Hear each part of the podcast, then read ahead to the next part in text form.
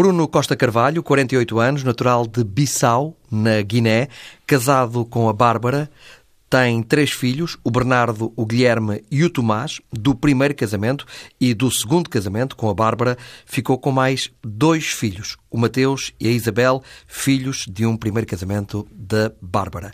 O Bruno Costa Carvalho é economista, tirou mestrado em Cardiff e uma segunda licenciatura em Londres em marketing. É empresário, presidente de uma empresa tecnológica, a Avenue Planet, e diretor de um canal de televisão em Angola, a Palanca TV. Em Portugal também já fundou dois canais de televisão, a NTV, que agora se transformou, de há uns anos esta parte, na RTP3, e o Porto Canal, um canal que vendeu em 2009. Bruno Costa Carvalho é um conhecido benfiquista, sócio número 39.622, foi candidato à presidência do Sport Lisboa e Benfica em 2009, tendo concorrido e tendo perdido contra Luís Felipe Vieira. Bruno, boa noite. Bem-vindo ao Entre Linhas na TSF. Esta experiência de concorrer à presidência do Benfica é uma experiência para repetir? Ora, boa noite. Primeiro gostava de cumprimentar toda a gente que nos está a ouvir e, e dizer uma coisa que é um enorme orgulho estar aqui perante si, João Ricardo, que é um, um jornalista que eu admiro profundamente e, e um dos melhores uh, em Portugal.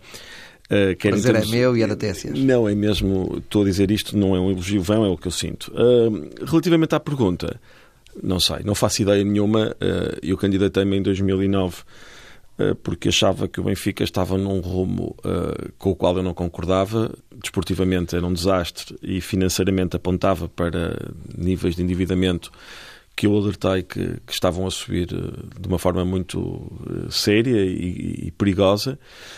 E se eu entender que em algum momento as coisas no Benfica uh, não estão bem, uh, estou sempre disponível para lutar pelo Benfica, seja eu candidato ou outra pessoa qualquer, ou, ou apenas com, meramente com as minhas opiniões, que, como sabe, vou dando ao microfone da vossa rádio e de outras, e, e, e vou dando a minha opinião quase diária na minha página de Facebook sobre o Benfica, uh, e vou tentando contribuir para que o Benfica, que é uma paixão minha, um grande amor que eu tenho, vá no rumo certo. E quando se as coisas não estiverem bem eh, e ouvir motivos, não direi que não, não sei, não faço ideia neste momento. E na sua perspectiva, na sua avaliação, como é que as coisas estão neste momento? Ora bem, nós estamos numa semana muito especial, não é? Estamos, numa, num, estamos a, a, dois dias de um, de um Porto Benfica uh, e por isso tudo que eu digo uh, hoje é com a maior das reservas porque não quero criar nenhum problema antes de um jogo, porque a coisa que eu mais quero é que o Benfica ganhe na próxima sexta-feira aqui no Dragão. Portanto, o que eu vejo no Benfica e a, e a minha principal crítica é sob o ponto de vista de gestão económica e financeira do clube. Ou seja, vejo o Benfica demasiado endividado, vejo um uso de dinheiro com o qual eu não concordo, hum, vejo também um Benfica que conseguiu rentabilizar os ativos, vejo muita coisa bem feita, um scouting excelente, contratou muito bons jogadores, uh, vendeu-os muito bem, mas vendeu demasiado depressa, na minha opinião, e não percebo bem todas estas vendas onde é que foi parar o dinheiro. E eu digo isto várias vezes, já disse isto na Assembleia Geral ao Presidente do Benfica, que me parece um bocadinho inadmissível que o Benfica, num período de 2012 a 2017, tenha vendido 500 milhões de euros em jogadores e que o passivo em 17 seja maior que em 2012 não se consegue entender onde é que foram usados esses 500 milhões de euros. Não estou a dizer que isto, com isto que tenha havido desvios de dinheiro, não é nada disso que eu estou a dizer. O que eu estou a dizer é que o uso de dinheiro podia ter sido feito de uma forma bastante mais eficiente, numa redução muito mais sólida do passivo, sobretudo o passivo bancário, que eu acho que teria condições de ser zero, muito próximo de zero. E por isso é, é esse, esse desbaratar do dinheiro eh, a mim assusta-me, porque o Benfica atravessou uma fase extremamente boa em termos desportivos. O Presidente está de parabéns que levou o Benfica a um inédito tetracampeonato. Estamos na luta pelo Penta e, gostávamos todos lá chegar, mas ao mesmo tempo não foi aproveitada essa oportunidade de tantas vendas, de tantos jogadores, de levar o passivo para valores que eu achava muito mais realistas e que garantiriam um futuro Benfica diferente do que aquele que neste momento está desenhado. E qual foi a explicação que o Luís Filipe Vieira lhe deu? Ele não me deu explicação nenhuma. Nas Assembleias Gerais do Benfica não funcionam bem assim. Portanto, eh, o Luís Filipe Vieira veio falar mais no fim da Assembleia relativamente aos mails, mais sobre, isso, sobre esse assunto, que foi um assunto bastante focado na Assembleia Geral e, digamos que a intervenção que, que ele deu foi bastante esclarecedora e, e de alguém que estava indignado com os ataques a que o Benfica tem sido submetido e até usou algum vocabulário talvez menos normal numa Assembleia Geral, mas mostrou a indignação necessária perante alguém que nós achamos que está inocente e, e comportou-se como tal. Portanto, deixou todos os sócios que estavam naquela Assembleia bastante mais tranquilos relativamente à questão do Benfica, ainda que o ataque tem sido uh, muito forte e acho que o Benfica ainda aí devia esclarecer mais algumas coisas com mais algum detalhe. Mas independentemente disso, estamos juntos numa luta em que eu acredito na, na, na, inocência do Benfica e dos seus dirigentes. Mas está preocupado com essa situação? O Benfica não, estou preocupado... pode sofrer uh, consequências disso ou pensa que isto não resultará em nada em termos de tribunais? Depois não. Eu estou preocupado que o Benfica ganhe no Dragão. Isso é que eu estou preocupado. Quanto ao resto, não, não estou nada preocupado porque, sinceramente, acho que tudo o que havia para dizer provavelmente já foi dito, porque já andamos há muitos meses nisto, não, não creio que venha daí nada de mais uh, transcendente e até agora tudo que foi dito não vejo assim nada de especial. Mas deixo as autoridades trabalharem e verem, mas parece-me que neste momento o Benfica tem tido uma política bastante descansada e, e, quando foi a questão da, até das buscas, as pessoas reagiram normalmente, deixaram, ninguém fez nada de estranho e eu acredito, como benfiquista, na inocência de quem dirige o Benfica. Sobre a, diminu a diminuição do passivo, uh, que falava há pouco... Uh o Luís Filipe Vieira já disse que não, não, não lhe deu nenhuma explicação para isso. Será uma, máquina muito pesada do Benfica, uh, que leva, uma estrutura muito pesada, que leva a que esse passivo não, não, não seja diminuído, apesar das, das vendas que o Benfica tem feito, transferências de jogadores? Sim. A máquina do Benfica é demasiado pesada, os custos operacionais são demasiado altos, o que faz com que o Benfica esteja sempre numa posição vendedora. Aliás, uma coisa que a mim me aborrece um bocadinho é a não coerência do, do, discurso, por exemplo, de Domingos Soares Oliveira, que durante algum tempo veio dizer, e disse em repetidas entrevistas, que o Benfica já não precisava de vender jogadores, a partir de, disse isso há 3 ou 4 anos, e agora ultimamente vem outra vez dizer que o Benfica é um, é um vendedor crónico e que necessita vender jogadores. Portanto, depois há um dia que dizem que, vão apostar muito nos jovens e que vão ser campeões, campeões europeus com os jovens, e depois há um, outros dias em que nós vendemos os jovens todos. Portanto, uh, mas o Benfica tem apostado em jovens jogadores. Tem, mas tem nos Agora vendido... Diogo Gonçalves. Sim. Uh, também, também, também, aposta... também apostou no Renato Sanches, não Renato? Sanches, e, claro, sim, mas não, não, está lá. Nelson não, Semedo, não Lindelof, Ederson. Pois, mas não estão lá. Uh, Ruben Dias. Pois, esse ainda está, mas, mas a maior parte já não estão e, e há uma pressa demasiado. Gonçalo Guedes também já não está. Também já não está. Não, é? há muitos que, que, que o Benfica lançou muitos, muitos jovens e muito bons jogadores, isso não há dúvida nenhuma. É um, tem um enorme mérito nisso. Mas alguns transferiu também por valores muito elevados. É verdade, é verdade, mas com muita, com muita pressa, com muita. Quando Eu... diz muita pressa, aqueles casos de jogadores que foram transferidos por 15 milhões de euros, é isso? Sim, olha, o caso do Bernardo Silva é, há sempre a desculpa que o treinador não o tinha a jogar naquele momento, mas enfim, eu acho que o Benfica não pode andar ao sabor se algum treinador conjunturalmente não põe algum jogador a jogar. Nessa altura foi o Cancelo, foi, foi, foi, foram mais jogadores. Portanto, Recordo-me que Jorge Jesus disse nessa altura sobre esses jogadores que tinham que nascer 10 vezes. Sim, é verdade. Mas o Jorge Jesus, de facto, falhou várias vezes. Eu, eu acho que até agora ele próprio está arrependido de ter dito isso e tem uma política talvez diferente até no, no Sporting neste momento. Mas eu não, o Sporting a mim não me interessa nada. O que me interessa é que o Benfica tem vendido esses jogadores, algumas vendas boas, mas eu acho que há um, um, uma frase no futebol português que as pessoas aceitam como sendo verdadeira e que é de que nós não temos qualquer capacidade de concorrer com o futebol de outros países e por isso as vendas e os jogadores querem todos ir embora. Ora bem, isso não é exatamente assim Para já, eu acho que o Benfica é um caso muito à parte do, no futebol português, é um, é um clube muitíssimo maior que, que, os outros, com muito respeito pelo Porto e pelo Sporting, eu acho, e por todos os outros clubes portugueses, mas os, os maiores são esses.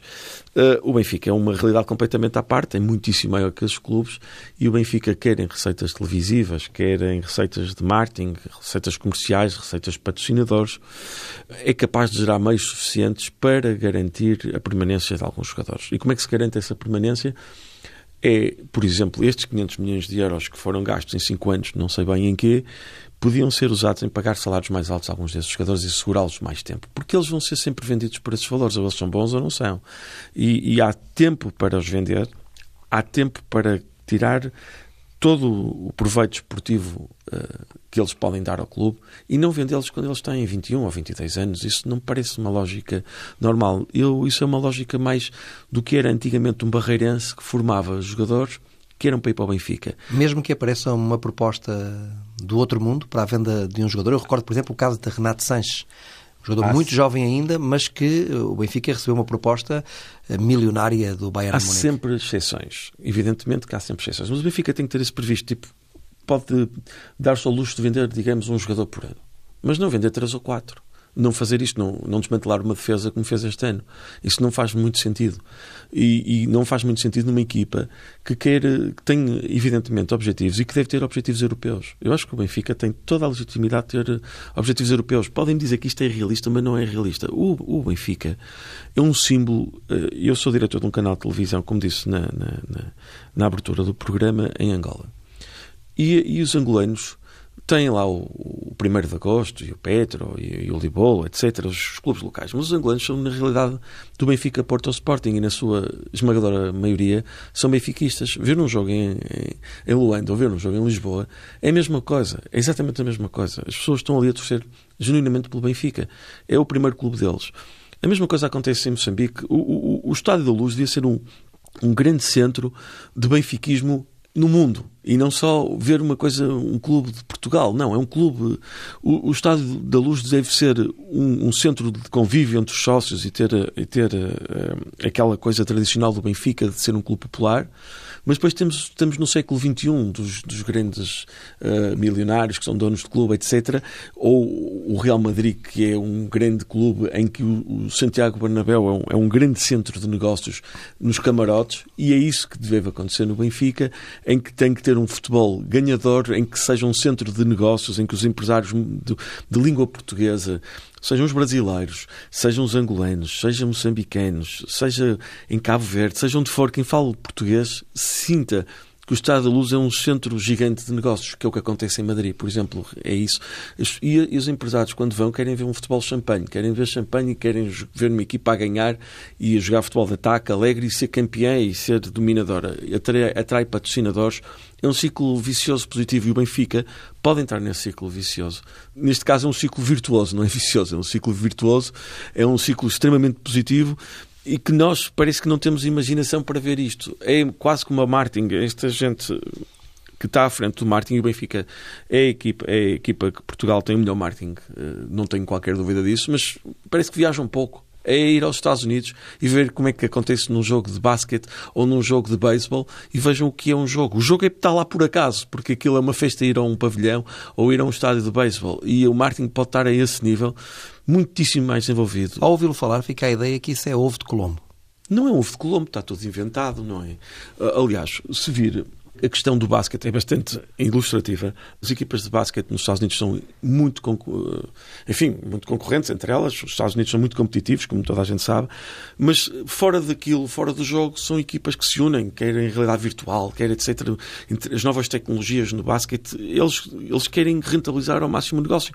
Nós aqui, quando temos os, os presidentes dos três grandes e com estas coisas dos mails e com guerras e com, e com tudo isto, é destruir a indústria do futebol é destruir em pleno a capacidade do futebol atrair outro género de pessoas, outro género de receitas, e, e, e, ser um produto muito mais interessante até para venda a nível mundial. E, portanto, o futebol português, enquanto andar nesta brincadeira de andarem três presidentes a insultarem-se à espera que alguém morra um dia destes num estádio, o produto, o negócio o futebol é, é bastante atingido. Isto não é um ovo colombo. Como é que é possível um Atlético de Madrid ou um Valência virem buscar com facilidade jogadores de futebol português, ao Benfica. Mas, mas como é que isto é possível? Como é que o Benfica não é maior que o Atlético de Madrid? Como é que não é o contrário? Eu não consigo entender isto. Ok, a Liga Espanhola tem mais receitas de publicidade, de televisão. Muito é mais. Tem muito mais, mas quanto é que recebe o Atlético de Madrid relativamente ao Benfica? Recebe mais uns milhões. Não é uma diferença que permita que o, que o Atlético de Madrid seja muito maior que o Benfica, que venha aqui buscar o Gaetan ou quem lhes apetece. Não pode ser. Não, não, isso é, absolutamente inadmissível.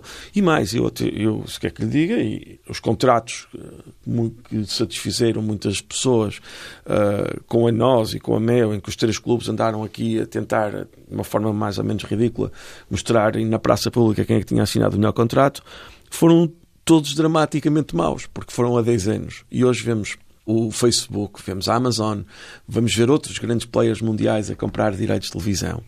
E, e os nossos clubes comprometidos a 10 anos vêm dizer, ah, são 3 anos, e só que são renováveis por qualquer uma das partes. Ou seja, basta a nós querer, ou a Mel querer, e, e as coisas continuam. Não é? No caso do Benfica é assim. Há 10 anos, quem é que compromete no mundo de hoje que os conteúdos são, de facto, a, alma, os canais de televisão lineares estão a ter grandes problemas. Temos as Netflix a entrar, temos. Eu estou a falar disto porque a minha área é a televisão, como disse no início, e, conheço bastante este meio. Os conteúdos e o futebol que é um conteúdo muito relevante, muito diferenciador, que atrai milhões de pessoas, vai se valorizar muito nos próximos anos e nós uh, vendemos os direitos a, há 10 anos, o que não faz nada, não faz sentido nenhum. E, e, e se virem estimativas de, de valorização da Premier League, é impressionante o que, que, está esperado que os valores venham a subir, que já são astronómicos. Por isso, eh, eu acredito que o Benfica tem capacidade de gerar muito mais receitas do que o que gera, tem capacidade do dinheiro que entra ser incrivelmente melhor gerido. E, e, e se calhar dirigido mais para pagar mais aos jogadores segurar os jogadores durante mais tempo, ter melhores resultados esportivos, poder contratar melhores jogadores, para além de apostar nos jovens. Aí é uma das coisas que eu dou os parabéns ao Benfica e ao grande trabalho que é feito no, no Seixal, como é evidente. O Bruno falou também da expansão da, do Benfica, a expansão europeia e até mundial eh, do Sport Lisboa e Benfica, e fala disso eh, numa época em que a trajetória europeia do Benfica em termos futebolísticos eh, foi um fracasso. Sim, mas isso é um, é um ano, é conjuntural. Quer dizer, este ano, nós, para o consumo interno, acho que estamos perfeitamente uh, na luta de podermos chegar ao Penta, e esse é o meu maior desejo e o desejo de todos os benfiquistas. Temos uma oportunidade histórica de chegar ao Penta. Claro que a preparação da época, toda a gente reconhece que não foi a ideal. Uh, vendemos muito e compramos muito pouco. Tínhamos uma grande vantagem interna que, que ainda se mantém, ou pelo menos Uh, ainda que tenha sido diluída, permite a mencionar-nos a sermos uh, pentacampeões, mas esta falta de, de reforço da equipa nota-se logo na Europa. Portanto, não é como algodão, não engana, e portanto nós fizemos uma má época europeia.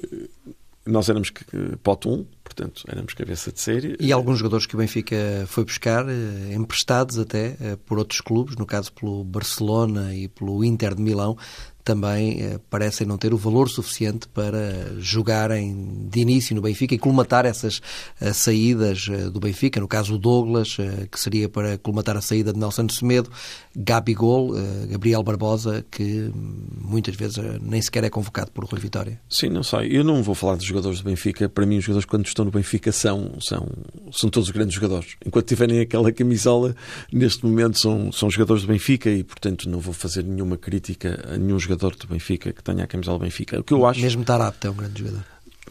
Era nosso, enquanto era nosso. Era... Ou foi um grande jogador enquanto esteve no Benfica? Enquanto era, estava no Benfica era nosso, portanto tinha aquela, aquela camisola era nossa e portanto não vou, não vou criticar um jogador do Benfica. Agora, o que, o que eu acho é que uh, os gestores, quem, quem olha para a equipa, e o Benfica tem muita gente de qualidade que sabe olhar para a equipa. Não, não me digam que não sabe, há muita gente de qualidade. Vimos isso no passado, nós temos tido jogadores belíssimos, incrivelmente bons. Uh, lembro do Witzel, do Ramírez, tantos jogadores que passaram por, por ali, o Matites, David Luiz, tanto, tanto bom jogador que, que o Benfica teve. Mas, por exemplo, o histórico de Gabriel Barbosa era conhecido, o histórico de Tarapte era conhecido. É porque, eh, sim, mas eh, nós já vimos jogadores problemáticos noutros campeonatos depois chegarem a Portugal e, e conseguirem, no fundo, quase emendar as suas carreiras, renascerem. Vimos isso no Benfica e noutros clubes. Portanto, não é, não me parece que isso seja. Uh, e, e tenho a ideia de que quem os contrata tem sempre a noção de que consegue que eles possam relançar a carreira, ver neles qualidades eh, técnicas. Sem Também é dúvida. é verdade que quem, quem, contrata não acerta sempre. Claro, nós temos que. Mas a, taxa de acerto do Benfica é altíssima. Não me parece que isto seja um motivo de qualquer crítica de quem.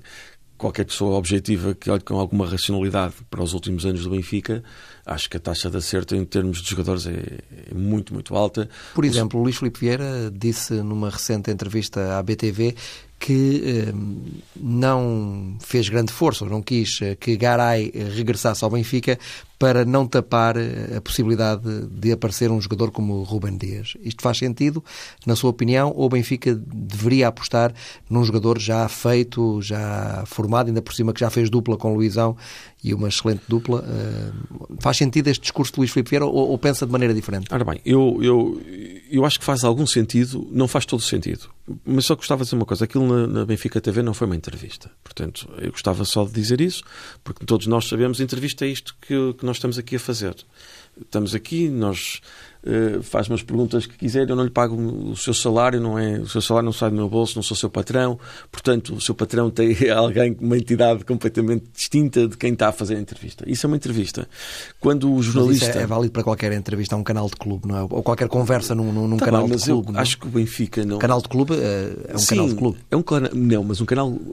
A entrevista passar no canal de clube não significa que o jornalista seja pago pelo clube pode perfeitamente convidá-lo a Cis, é? ou convidar ou um Carlos Daniel, ou convidar os jornalistas da Bola, Jogo e Record para fazerem a, a, a, entrevista, enfim, eh, e pode passar no canal e não ser alguém do canal. Eu acho que isso tem mais a ver com outro clube ali do outro lado da segunda circular, que faz muito essas coisas, e eu acho que o Benfica não é nada disso. E portanto acho que o Benfica aquilo é uma missa, e eu acho que uma entrevista tem que ser uma coisa séria, e para ser séria tem que ser mesmo séria, não, não basta parecer sério, tem que ser mesmo sério. E eu tenho muito respeito pelo Edel Conduto, conheço há muitos anos, mas eu acho que aquilo não é uma entrevista. Mas não fugindo à sua questão, eu acho que tem que haver aí uma ponderação e um mix. Ou seja, o Benfica, quando vende 130 milhões e compra 6 eh, ou 7 milhões, há aqui qualquer coisa que não está bem.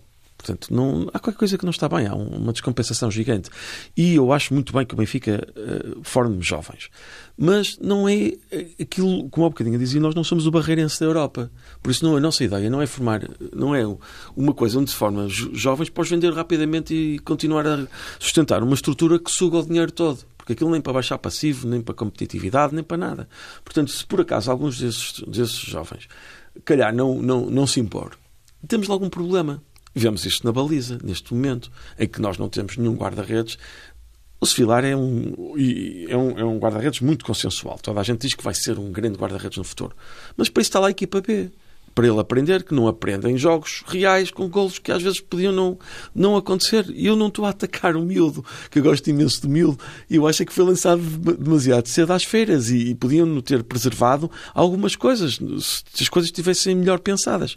Nós não estamos aqui a fazer guarda-redes para depois vender ao Manchester United, ou Manchester City, ou ao Real Madrid, ou seja, não andamos aqui a formar para os outros. Nós temos que ter rendimento esportivo imediato. Isso parece-me absolutamente evidente. O Benfica é o Benfica. Não podemos brincar com isto. O Benfica é o Benfica. Mas o Benfica contratou já um guarda-redes. Contratou? Eu não tenho a certeza Vlaco disso. Dimos? Guarda-redes do Panathinaikos? Mesmo que tenha contratado, eh, a época no Benfica, a época portuguesa começa em agosto, eh, não começa em janeiro. E, portanto... Também não há certeza do jogador eh, começar já em janeiro, pode vir só no final da temporada? Pois não faço ideia. Eu sei que as épocas preparam-se, começam em agosto e acabam em maio. Portanto, e é isto que nós temos que pensar e o Benfica tem que preparar. É assim, igual todos os anos, não, tem, não é nada de novo que eu estou a dizer. Portanto, eu acho que esta época conforme eu digo, e, e estamos antes, antes de, um, de um Porto Benfica, eu gostava de dizer que eu acho que o Benfica tem capacidade e equipa para ganhar aqui no Porto esta sexta-feira. É um jogo muito importante para o Benfica, o, o... mais importante para o Benfica do que para o Futebol Clube do Porto, é igual para os dois? É, é igual para os dois. O Porto tem a vantagem de, de, de ir à frente, mas neste momento está ao alcance do Benfica, está a 3 pontos. É muito diferente eh, vir aqui a 3 ou a 5 pontos. Eu acho que o Benfica, por exemplo, nós... Benfica... Se viesse a 5 pontos e o, Porto, o Futebol Clube Porto vencesse e passasse para 8 pontos de diferença, isso seria uma grande machadada nas aspirações não era do Benfica. Bom, não era bom. Eh, toda a gente sabe que não era bom. Não vale a pena iludirmos a realidade, mas não, não é esse o cenário que temos perante a mesa. Ou seja, o Benfica tem mais margem para poder perder no Dragão? O Benfica, eu, eu acho que o Benfica deve vir para ganhar e pode ganhar. Mas digamos que sai com um empate aqui. Sai a três pontos do Porto e, e ou seja, basta ganhar a luz para ficar à frente do Porto. Por isso, fica, fica dependente de si próprio relativamente ao Porto. Por isso, eu acho que, por exemplo, o empate não seria um mau resultado em, em termos de campeonato. Para um Benfica, empatar é sempre mau. Por isso, nós queremos ganhar. E, e acho que o Benfica tem capacidade de, de vir a ganhar. Aliás, no último fim de semana, vimos um Benfica com um resultado muito motivador ainda que saibamos, saibamos que foi em condições especiais, mas vimos um, um, eu vi o jogo do Porto e vi que o Porto jogou muito mal. Por isso, um, parece-me perfeitamente ao alcance uh, do Benfica vir ganhar ao Dragão e se, se isso acontecer, eu penso que ficamos completamente uh, relançados para podermos ganhar o. Relançados já estamos, mas ficamos com um caminho bastante simpático para pensarmos no Penta. Atenção também ao Sporting. Claro, o Sporting, sim. Mas o Sporting, eu. eu se calhar são muitos anos disto. Eu acho que o Sporting tem uma. tem ali alguma coisa sempre autofágica que, que, que falha sempre nos momentos principais. Há sempre qualquer coisa que corre mal.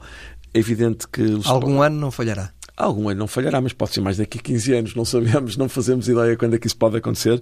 Temos que olhar sempre com respeito para o Sporting, como é evidente, é uma brincadeira, temos que uh, olhar para, para os nossos adversários com respeito. Mas eu, eu acho que a primeira coisa é olhar para nós próprios, e eu acho que o Benfica apesar de tudo, apesar de podermos ter, sermos muito mais fortes do que somos, e tenho alguma mágoa uh, nisso, acho que numa, numa oportunidade de penta podemos ter feito um esforço muito grande nesta época não o fizemos, mas o nosso avanço que vínhamos era de tal maneira grande que, mesmo perante um Porto com estas limitações financeiras todas e as coisas de, de, de estar neste momento com a intervenção da, da UEFA, e um Sporting que comete sempre as neiras todos os anos, uh, acredito que o Benfica neste momento ainda pode e, e é o principal candidato a, a, a ser campeão.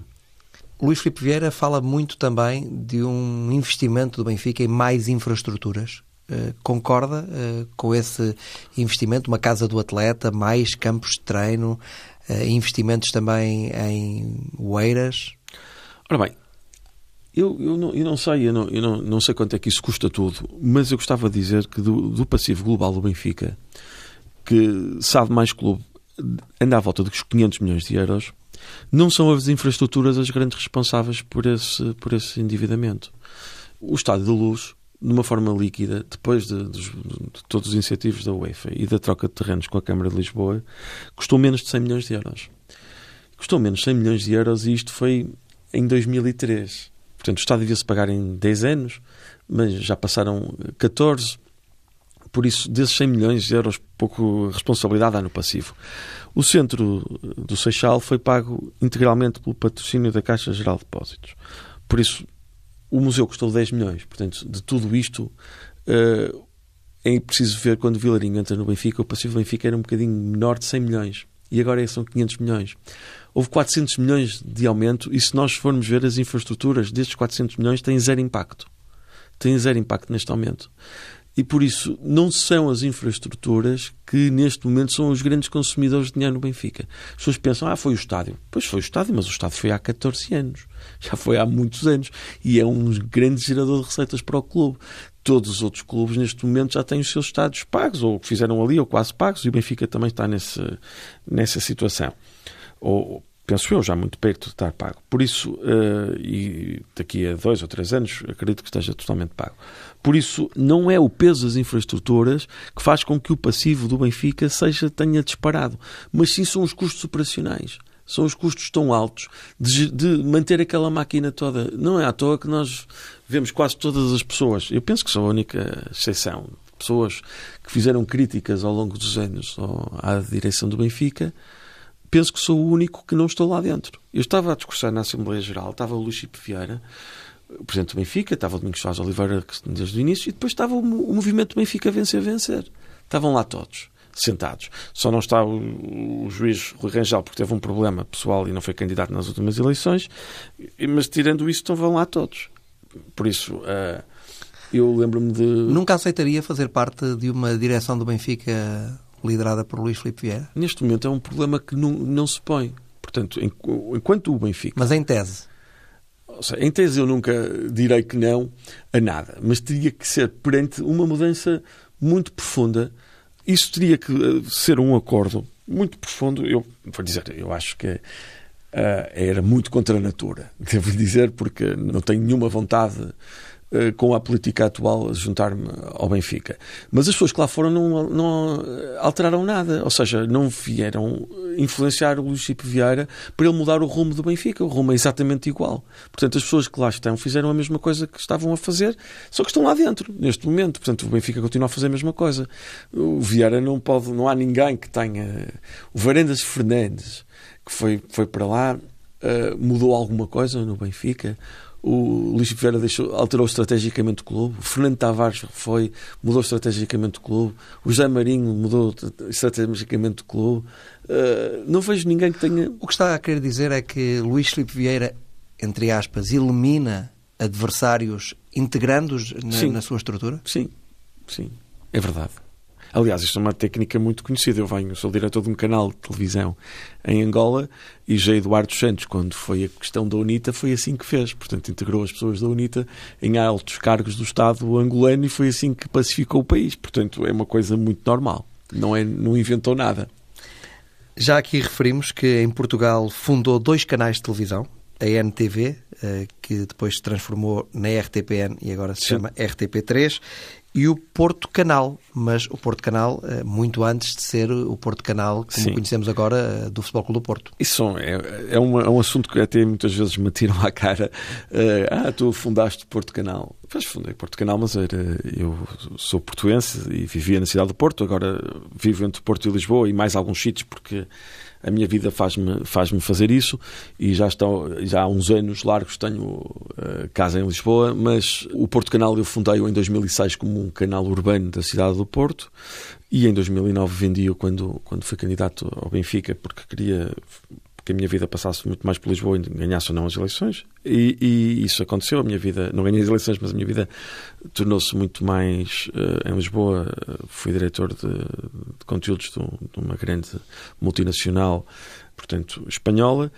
E, o meu trabalho foi sempre em Lisboa e, e, por isso criei um canal da cidade do Porto entre 2006 e 2009 que o vendi em 2009 e, e salvo erro o Futebol Clube Porto veio comprar o Porto Canal três anos depois de eu ter vendido a outras pessoas e, portanto, não, não tenho nada a ver com isso. Mas sente orgulho de ter eh, fundado esses dois canais de televisão? O, o Porto Canal que eu fundei acabou. Portanto, o, o canal de, metropolitano da cidade do Porto não existe. Hoje existe um canal do Futebol Clube do Porto. Por isso, não, eu acho que Porto Canal devia ter mudado de nome. Seja para... como for, eh, diferente de, por exemplo, da, da, BTV, que é, apesar de tudo, eh, o Porto Canal tem eh, uma é... informação mais generalista, não é, não é apenas um canal de clube. Eu não vou, não vou discutir a programação do Porto Canal, aliás, porque se quer que lhe diga, na minha opinião, devia ser ilegal. Um, um clube que detém um, a 100% ou, ou maioritariamente um canal de televisão uh, fazer informação que não seja desportiva. Acho que não faz muito sentido. Aliás, já vimos isso aqui na cidade do Porto. Um clube principal da cidade, o Futebol Clube Porto, é incompatibilizado com o Presidente da Câmara na altura, o Dr. Rui Rio. Portanto, eu acho que isso deviam ser situações que eu acho que a ERC devia olhar e, na minha opinião, nem sequer me parece que seja muito legal que isso possa acontecer. Mas, na, na realidade, acontece.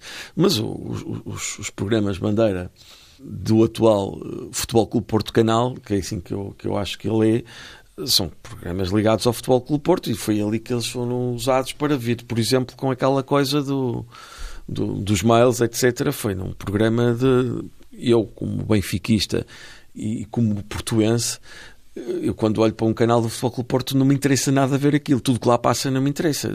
Pode ser outro assunto qualquer, mas eu não me apetece no intervalo ver bandeiras do Futebol Clube Porto. Não me apetece. Eu sou benfiquista, não quero ver aquilo. Não me revejo nada naquele canal.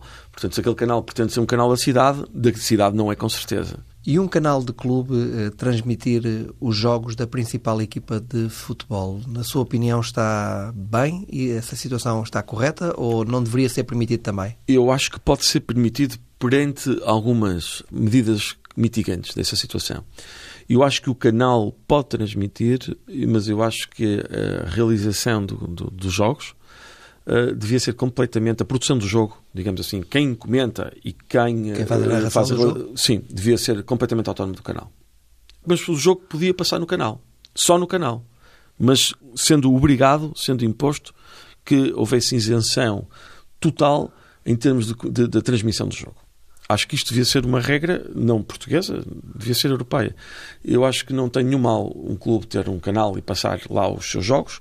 Tem mal ter algum controle da realização e dos seus comentários, porque levanta sempre um clima de suspeição que, neste caso, eh, eu acho que o Benfica, se quer que lhe diga, faz isso muito bem feito, porque até acho que eh, às vezes pecamos até por ir mais além do que seria até necessário. Mas por isso, para evitar esse género de coisas, e não falo do Benfica, falo em, em tese, em abstrato, qualquer canal de clube que queira fazer isso no futuro, devia ser essa a regra. Que tipo de canal, eh, eh, que tipo de televisão, qual é que tipo de programação tem a Palanca TV, o canal de televisão do qual é diretor em Angola? A Palanca TV é um canal de feito totalmente em Angola, com programação 100% feita pelo canal, o que é algo bastante engraçado num país como Angola e dizia-me que era, que era uma coisa impossível de ser feita. E tem programas eh, normais, é uma televisão generalista com informação, com, com programas de entretenimento. Cobertura nacional? Com cobertura nacional, transmitida. Há dois operadores lá, tipo Meo e nós em Portugal, há a ZAP e a DSTV e é um canal que é distribuído pela DSTV, portanto, que para fidelizar os clientes da DSTV. O Bruno vai lá muitas vezes? Vou, vou lá de dois em dois meses, mais ou menos, passo lá uns dias, uma semana, de dois em dois meses. Como é que está Angola? Angola está numa mudança profunda neste momento.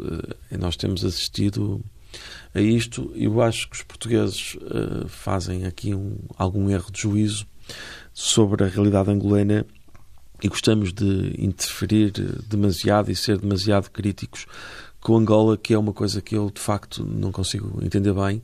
Eu acho que são dois países uh, amigos em que as pessoas, quando estão lá, sentem-se bem. Esta questão dos vistos é, é lamentável. A justiça portuguesa está sempre a interferir com com Angola, hum, há aqui um, algum complexo colonialista português que eu acho que devia ser completamente eliminado da nossa sociedade, da nossa geração. Já não tem nada a ver com a, com a guerra colonial, nem com o passado. A geração de Angola também não. Sente-se bem em Angola? É bem, é bem, recebido lá? Sou incrivelmente bem recebido. Sinto-me otimamente e, e, e os portugueses que lá estão gostam todos de, de, de, lá estar. Há sempre um clima super agradável com, comigo. Uh, sou muito bem recebido, como otimamente. Tenho amigos em Luanda e uh, gosto muito de lá estar. Portanto, não tenho.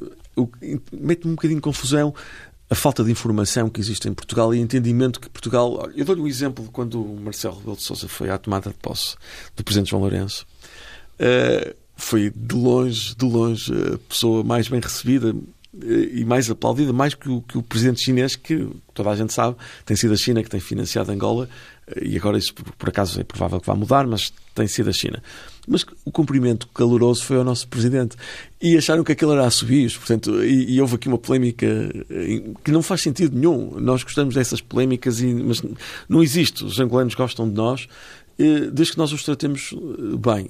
Eu acho que nós gostamos de interferir demasiado em Angola e não sabem porquê, acusamos muito os angolanos de corrupção quando nós estamos com os nossos corruptos todos aqui soltos, uh, por isso não, e, e, com casos de corrupção uh, gigantes.